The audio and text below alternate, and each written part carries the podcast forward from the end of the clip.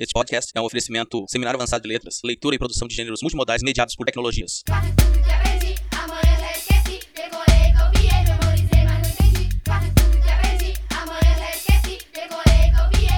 Você, professor, sente que seus alunos não têm interesse algum nas suas aulas?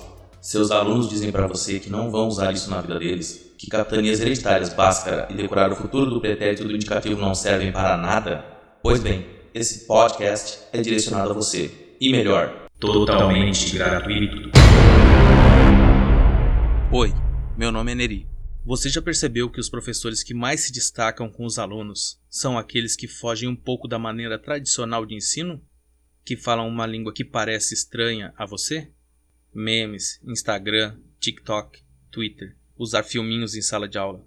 Você também pode fazer isso. E eu vou dizer o que e como usar o básico, pois tudo tem que começar do básico. Quem sabe no futuro você não se torne um desses professores digitais? Um desses professores que utilizam os clichês para ensinar. Mas o que é um clichê?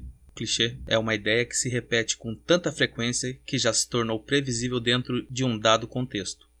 Mas para a educação faz-se importante o uso de clichês ou chavões, elementos sonoros e gráficos familiares aos alunos. Por exemplo, Você pode utilizar o mais novo meme que está sendo difundido nas redes sociais. para explicar algo que envolva o conteúdo que você deve Apresentar para seus alunos. Mas não pode esquecer que os memes, assim como tudo nos dias atuais, têm data de validade. Mesmo que vez ou outra esses memes retornem ao contexto da internet por algum motivo não explícito, sendo que você mesmo pode subverter ou criar um meme ao seu bel prazer. Mas para isso você deve libertar a sua mente dos padrões de ensino regular. Vamos às ferramentas necessárias para essa sua transformação. Você terá a opção de gravar áudios para ilustrar seu conteúdo, e isso qualquer smartphone faz hoje em dia. Você pode editar o áudio gravado, e para isso a melhor ferramenta gratuita é o Audacity. Com essa ferramenta você poderá cortar, reduzir ruídos, equalizar sua voz, etc. Essa ferramenta se encontra no site audacityteam.org. A U D A C I T Y T E A M.org.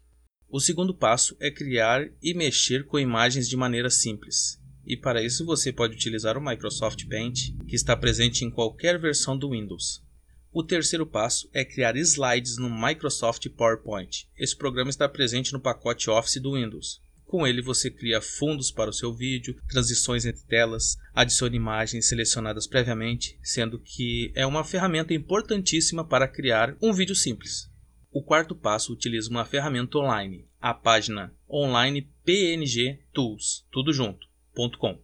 O N L I N E P N G T O O L S.com.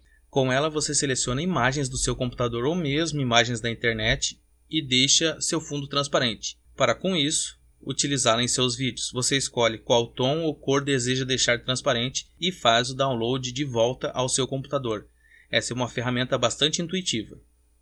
O quinto passo é a utilização de um banco de imagens online com o fundo transparente. O endereço é gratispng.com. Lá você faz busca por termos ou palavras-chave do tipo de imagem que você deseja utilizar.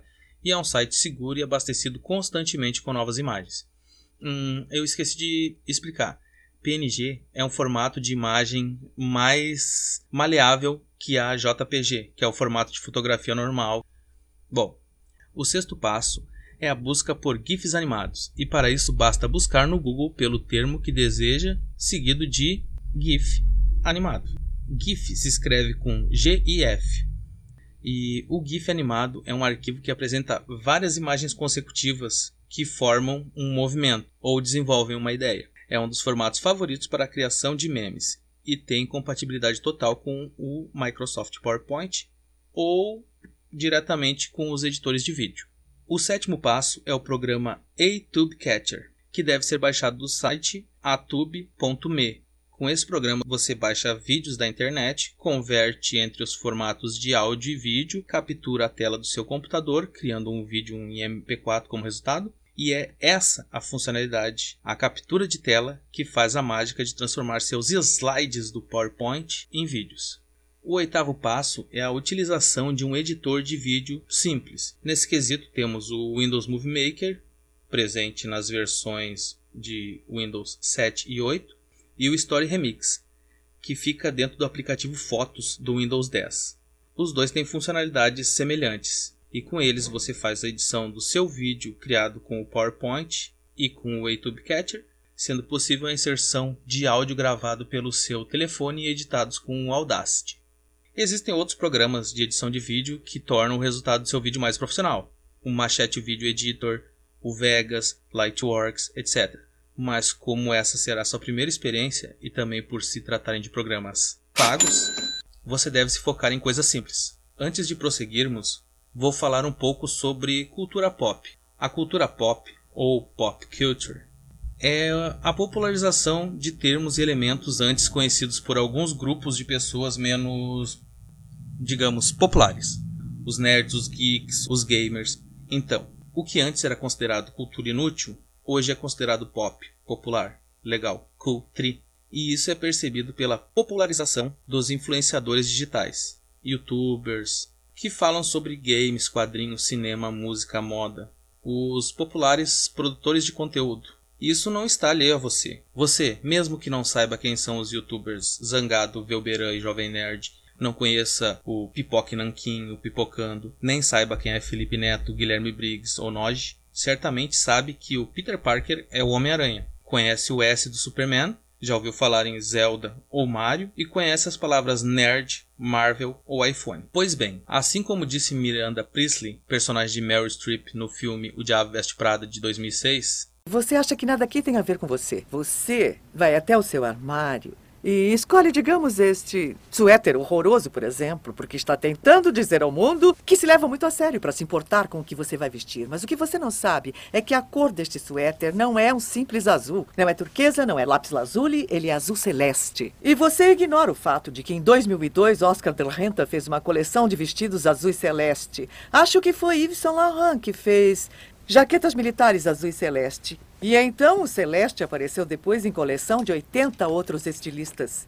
Passou para as lojas de departamento e depois daí foi parar em lojas populares, onde você, sem dúvida, comprou este numa liquidação. No entanto, o azul representa milhões de dólares e incontáveis trabalhos. E é meio cômico como você pensa que fez uma escolha que é exime da indústria da moda, quando na verdade está usando um suéter escolhido para você pelas pessoas desta sala de um monte de coisa. Tudo o que vemos, ouvimos e lemos é uma tendência escolhida e popularizada, então, mesmo que você relute ou refute a utilização desses elementos, desses clichês, fazem-se necessários para uma identificação entre o conteúdo e o aluno. Vamos contextualizar em um exemplo de utilização dessas ferramentas em sala de aula. Você é um professor de história e precisa falar sobre a vinda ou fuga da família real portuguesa ao Brasil durante as guerras napoleônicas. Dependendo da faixa etária e do contexto social dos seus alunos, você pode ilustrar com imagens para fixar certas palavras quando fala. Um exemplo seria utilizar imagens de Napoleão, Dom João VI, mapas da Inglaterra, Brasil, França, Europa, ou mesmo algum meme que faça referência ao que for falado. Para dar uma percepção sonora, você pode usar o começo do hino nacional brasileiro com o volume bem abaixo da sua voz quando fala a palavra Brasil e surge o um mapa ou a bandeira brasileira na tela. Ou também pode usar um riff de guitarra dos Rolling Stones quando falar Inglaterra. Lembrando que se você tiver a intenção de subir esse vídeo para a internet, você deve observar se ele se enquadra na regra do uso aceitável, que é uma doutrina jurídica que autoriza a reutilização de materiais protegidos por direitos autorais sob determinadas circunstâncias. Por exemplo, você não pode monetizar esse vídeo, você deve utilizá-lo para fins educativos, você não pode utilizar uma grande quantidade dessa obra consecutivamente e você não pode fazer algo com essa obra que prejudique o lucro do proprietário dos direitos. Isso é algo que a maioria das pessoas não sabe. Pois bem, para uma aula, você pode utilizar trechos de filmes para ilustrar seu conteúdo. Usando o mesmo exemplo do professor de história, ele pode buscar por um trecho do primeiro episódio da primeira temporada da série Cidade dos Homens. O nome do episódio é A Coroa do Imperador, que foi ao ar em 15 de outubro de 2002 e está na internet. O trecho citado é quando o personagem Acerola, interpretado pelo ator Douglas Silva, fala sobre a vinda da família real portuguesa no contexto social do personagem, como se os países fossem morros e os personagens fossem os donos dos morros. Lembrando que esse trecho apresenta palavrões que podem ser cortados na edição e que se destina a um público adolescente de periferia, ou seja, 14, 15 anos, que convivem com esses elementos em suas vidas. Muito bem, esses foram alguns exemplos de utilização de elementos sonoros e gráficos em propostas de ensino escolar. Espero que tenham gostado. Até a próxima. Fui!